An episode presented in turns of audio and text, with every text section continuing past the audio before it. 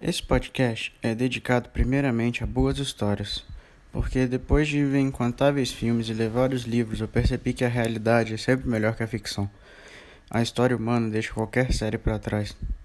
Então, o propósito é divertir e talvez despertar a vontade de saber mais. Os episódios vão tratar de acontecimentos históricos interessantes e mitologia quando relacionada a eles, em variados graus de profundidade e sem uma ordem sequencial. Ou seja, você pode ouvir qualquer episódio em qualquer tempo, sem precisar se preocupar com o resto do feed. E eu queria deixar claro que também eu ainda não entendo muito bem como funciona a tecnologia de gravação. Então peço desculpas pela qualidade técnica e um pouco de paciência nesse início do trabalho. Um outro detalhe: esse podcast não é e nem pretende ser uma aula. Então, talvez não tire coisas daqui para trabalhos ou vestibular sem antes dar uma conferida se bate com a visão que o governo quer que você tenha dessas coisas. Então, sem mais delongas, bem-vindos ao podcast História Mítica.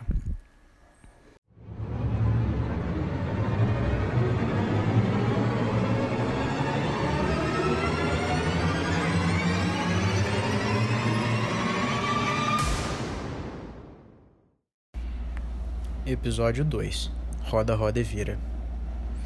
O ano era 1066 depois de Cristo e a Europa se convulsionava em guerras. Após a morte do rei inglês sem deixar herdeiros, uma disputa entre o rei norueguês Harald Hardrada, conhecido como um dos últimos grandes vikings, Harold Godwinson, o mais poderoso nobre inglês, e o duque Guillaume da Normandia o primo do rei a quem havia sido prometido o trono, enche o mar do norte com navios e guerreiros, enquanto no sul o normando Roger de Hauteville forja o reino da Sicília com ferro e sangue, subjugando muçulmanos e gregos bizantinos na Península Itálica. A uma geração da primeira cruzada, o continente se prepara para se lançar ao mundo mais uma vez. E é nesse ano fatídico que em Dijon, na França, que Robert, duque da Borgonha, recebia a notícia do nascimento de mais um neto, Henri, filho mais novo de seu herdeiro, do mesmo nome.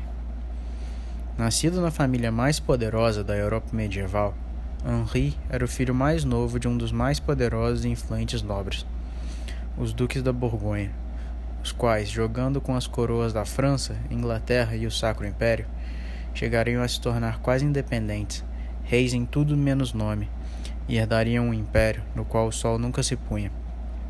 Porém, isso ainda levaria alguns séculos, e caberia aos descendentes de Henri ter um papel nesses desenvolvimentos. Bisneto do rei francês, ele cresce então imerso nessa cultura de cavalaria, em uma Europa que se sente cada vez mais ameaçada por vizinhos hostis e crescente instabilidade interna. Seu pai era o herdeiro do ducado, mas ele, o terceiro menino, não poderia esperar muito em vias de herança. Assim, quando em 1086, depois da derrota na Batalha de Thalaka contra os mouros, muçulmanos invasores da Península Ibérica, seu tio, o rei Afonso VI de Leão e Castela, pede ajuda à cristandade para a defesa de seus territórios. Henri é um dos cavaleiros que responde ao chamado acompanhado de seu primo Raymond e de seu irmão, o agora Duque Odo, e também Raymond de Saint-Gilles, que viria a se tornar um dos principais líderes da expedição a Jerusalém 30 anos mais tarde, ele então se compromete com a Guerra Santa e passa a integrar as fileiras da Reconquista. O jovem cavaleiro se destaca então durante a conquista do Reino da Galícia, região que hoje ocupa o noroeste da Espanha a faixa de terra imediatamente ao norte do território português. Como recompensa, lhe é dado o título de Conde de Tordesilhas. Porém, o rumo da história muda quando seu primo Raymond é casado com a herdeira da coroa e recebe de dote o recém-conquistado Condado da Galícia. Os primos, agora poderosos nobres, começam a conspirar a divisão do reino após a morte de Afonso VI. O velho rei descobre os planos dos borgonheses e decide, então, usar a ambição dos jovens em benefício próprio.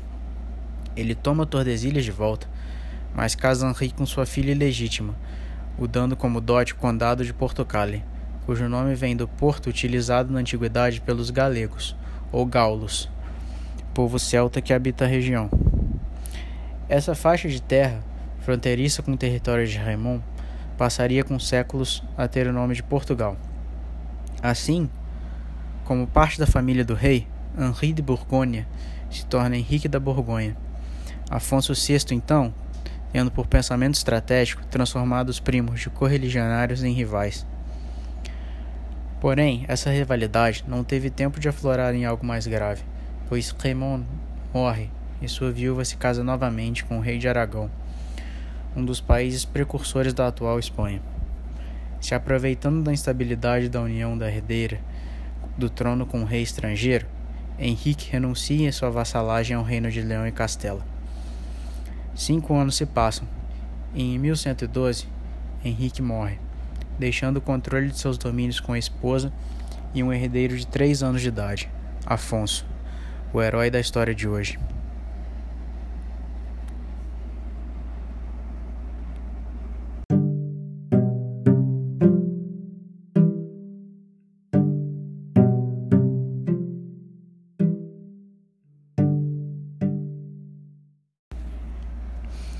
Como era tradição na Europa medieval, e para afirmar seus laços com a terra, uma vez que seu pai era um estrangeiro, então se separando da família francesa, Afonso foi criado por um poderoso barão da região, Egás Moniz de Ribadouro, que pelo seu aparente bom trabalho foi imortalizado com o apelido de Oaio, o que basicamente significa que ele entra para a história como Dom Egás, a babá do rei.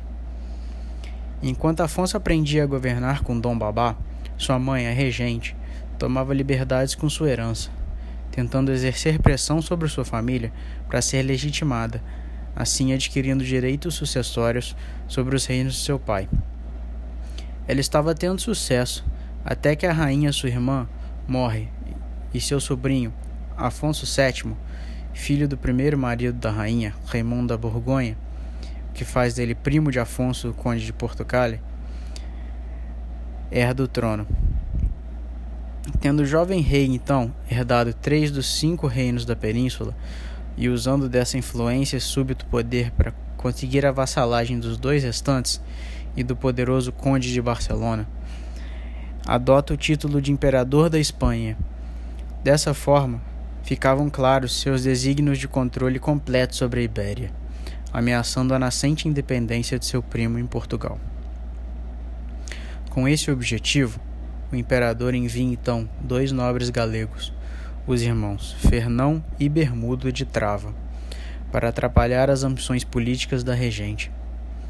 O plano dá certo, mais até do que o planejado, e Fernão se torna amante da regente e exerce influência suficiente para afastar Dom Babá e os nobres locais do governo do condado. Não ficando contente com esse desenvolvimento, a nobreza teme que a regente venha sujeitar Portugal novamente ao novo Império Hispânico. E com seu governo indo de mal a pior, começam a tramar e colocar todas as esperanças e ambições no jovem conde. Afonso, então, começa a ver a sua mãe enfraquecer cada vez mais a posição de Portugal se tornando dependente dos estrangeiros e colocando a herança do filho em ameaça. Aos 11 anos, ele retorna para a corte e vê em primeira mão a precariedade da situação. Constatando a influência negativa e atritos com o amante de sua mãe e seu irmão, o conde tenta ampliar suas relações com pessoas importantes em suas terras e começa a se opor abertamente a ela. Isso faz com que seja forçado a fugir de Portugal em 1125, aos 16 anos. Dois anos depois, ele retorna, tendo se armado cavaleiro com o apoio da nobreza, chefiado por Dom Babá, após rumores de uma possível invasão do imperador.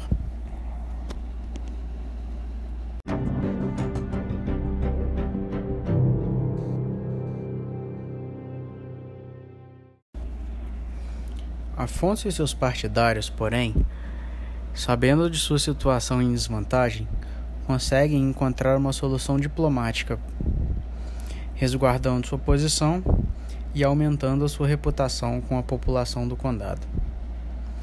É então que a oportunidade que o conde mais precisava se apresenta. O imperador embarca para se casar em um, nav em um navio rumando ao outro lado da península, uma vez que entre ele e sua noiva encontram-se as terras de um de seus maiores rivais, seu padrasto, o rei de Aragão. Assim, sem possibilidade de ajuda ou recursos, ou recursos para sua mãe e seus rivais, Afonso finalmente decide tomar o controle de suas terras à força. Esse episódio ficaria conhecido como a Batalha de São Mamed. Nela, ele e suas tropas derrotam os estrangeiros e os demais rebeldes, consagrando o controle de Afonso sobre Portugal, agora única e incontestavelmente nas mãos dele. Com essa vitória, se inicia o caminho que iria conduzir inexoravelmente à independência portuguesa. Em reconhecimento dessa nova configuração, Afonso abandona o título de conde, o qual predica um suzerano e passa a se chamar de infante, ou príncipe de Portugal soberano, enfim.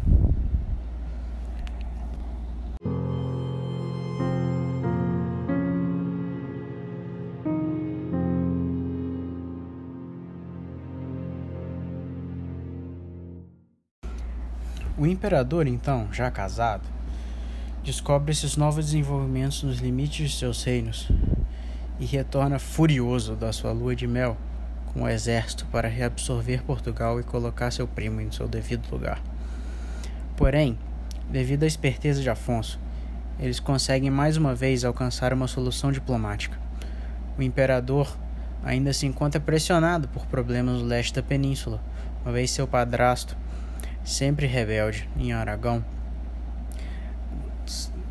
na primeira chance que consegue se rebela. Ele então aceita uma promessa de lealdade de Afonso e retira suas tropas para lidar com ameaças mais, digamos, imediatas. Porém, seguindo os planos de independência propostos por seu pai, o príncipe não tem nenhuma intenção de efetivar o acordo com seu primo imperador. E usando da diplomacia simplesmente para afastar um problema até que esteja suficientemente preparado para confrontá-lo, Afonso tem planos por si mesmo. Nesse espírito, buscando aumentar seu poder e a expansão de seus domínios, Afonso decide mudar sua capital para a cidade de Coimbra. Mais longe das influências potencialmente nocivas dos grandes nobres, que podem vir no futuro a ressentir seu controle e minar seu poder, e mais perto da fronteira moura, abrindo possibilidades melhores não só de defesa, como de reconquista de territórios cristãos sobre sua direta propriedade, facilitando sua influência e fortalecendo os domínios principado. Foi uma dessas expedições de saque além da fronteira comuns no que se podia chamar de uma guerra morna e ininterrupta entre os cristãos nativos, descendentes dos celtas gauleses e visigodos germânicos, e os invasores berberes islâmicos. Que acontece um fato definitivo para nossa narrativa, um divisor de águas. Durante um saque, as tropas cristãs de Afonso foram surpreendidas por um exército muçulmano vastamente superior aos portugueses.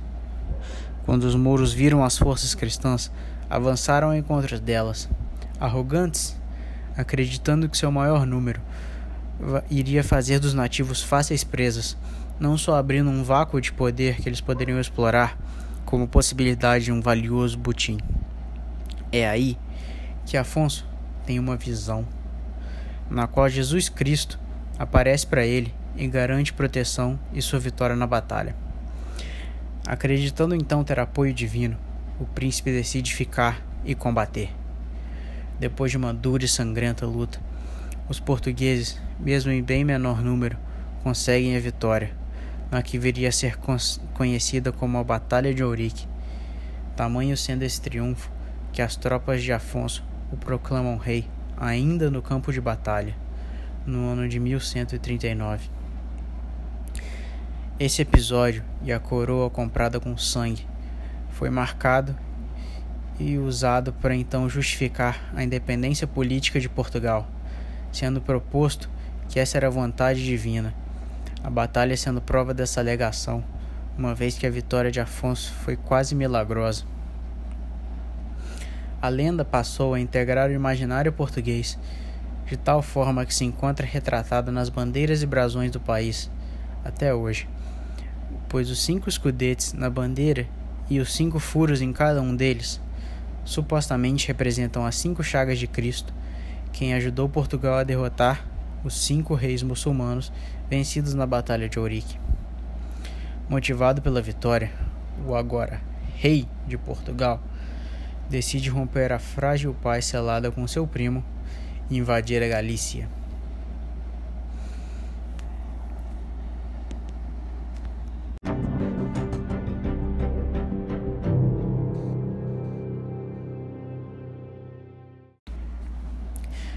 O imperador então mais uma vez investe contra o primo, só que dessa vez defensivamente, buscando expulsá-lo de suas terras e talvez reconquistar Portugal. Porém, o rei, muito sagaz, arruma suas tropas em um vale de passagem estreita, de modo a anular a vantagem numérica do imperador. A posição proibitiva, então, fazendo com que ele, por mais que tenha um exército maior, só possa atacar com pequenos grupos de cada vez, os quais são facilmente despachados pelos portugueses.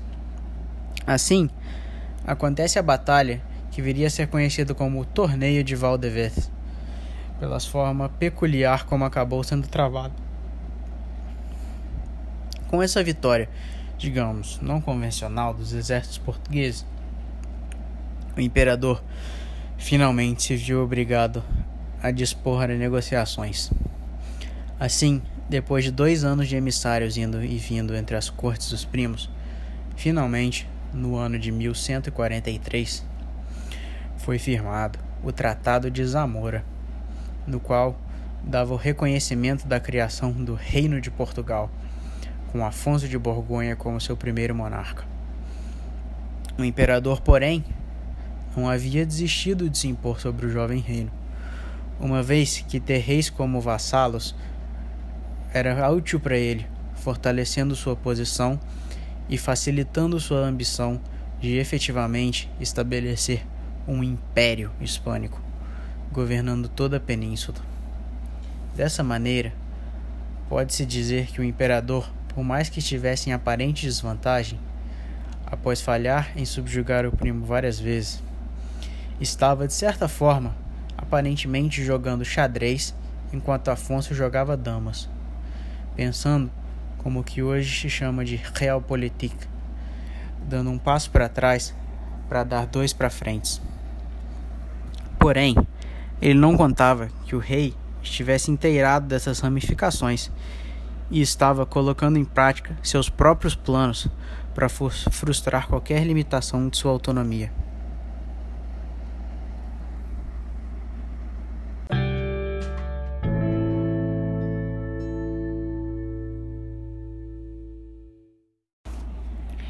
Após ser reconhecido como rei pela potência local, Afonso decide enviar diplomatas para tratar com a igreja em Roma, buscando respaldo da Santa Sé, o qual oficializaria sua posição em frente ao mundo cristão, dando poder da igreja na época medieval.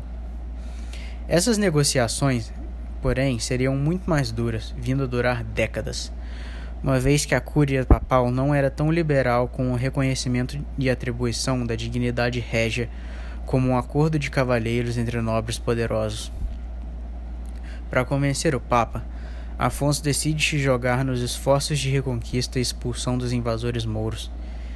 Ele então investe para o sul de seus domínios, expandindo seu jovem reino ao longo da costa oeste da Península Ibérica, dando a Portugal sua forma característica nos mapas de uma algo semelhante a uma praia gigante, o que viria ajudar aos seus descendentes séculos mais tarde a se dedicarem à exploração marítima e o estabelecimento do primeiro império colonial do mundo, dado o vasto litoral que tinham à sua disposição.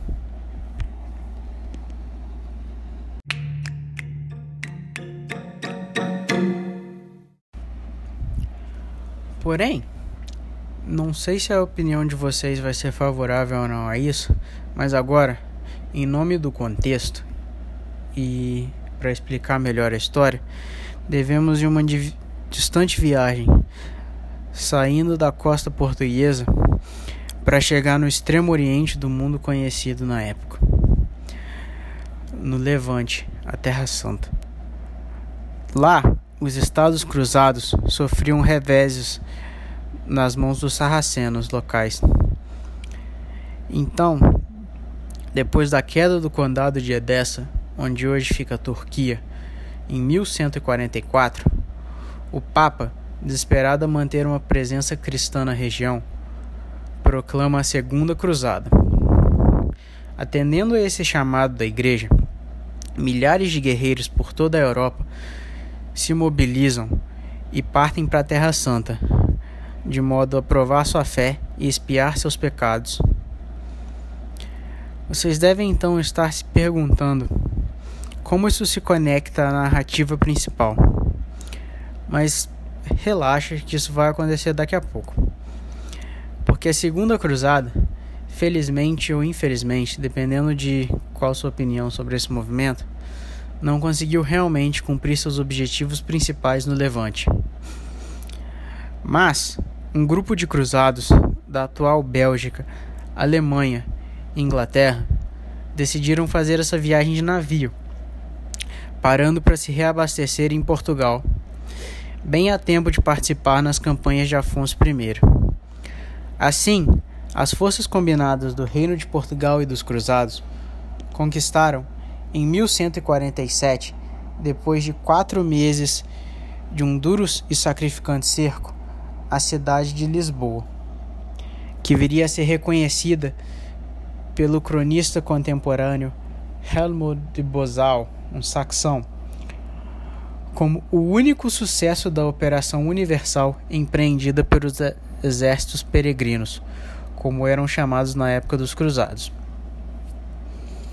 Muitos cavaleiros que tomaram parte no ataque decidiram ficar e construir uma vida na cidade, uma vez que o Papa decidiu equacionar os benefícios da cruzada na Terra Santa à investida na Península Ibérica contra os mouros. Essa cidade então cresceria e prosperaria até se tornar a capital do país, que é a posição que ela tem até hoje.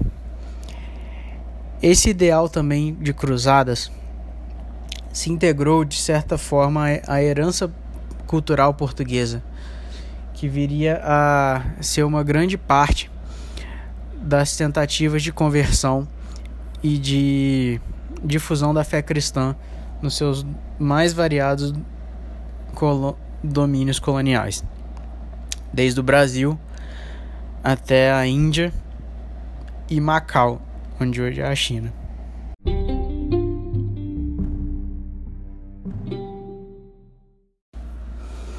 Assim, finalmente, depois de décadas de negociações, expansão e tentativas de provar a justiça de sua causa, em 1179, mais de 30 anos após a sua inicial proclamação, o Papa Alexandre III finalmente aceita a fundação do Reino de Portugal em troca da promessa de um imposto anual.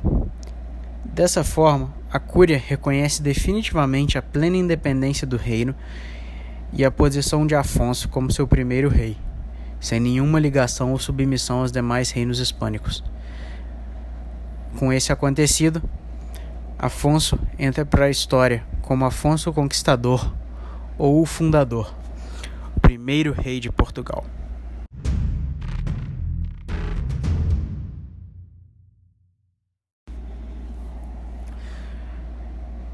Eu acho que é meio fútil, né? Eu não preciso dizer como que isso impacta diretamente a nossa sociedade no Brasil. Mas é uma história não tão conhecida. E quanto mais eu pesquisei, mais eu achava assuntos. Sempre haviam 37 coisas acontecendo ao mesmo tempo. E eu acabei, infelizmente, tendo deixar grande parte da politicagem e um pouco das intrigas de fora, para não ter que entrar ainda mais em um redemoinho de tangentes, talvez tornar a história um pouco confusa. Mas ela é realmente muito interessante, eu recomendo quem se interessar dar uma olhada.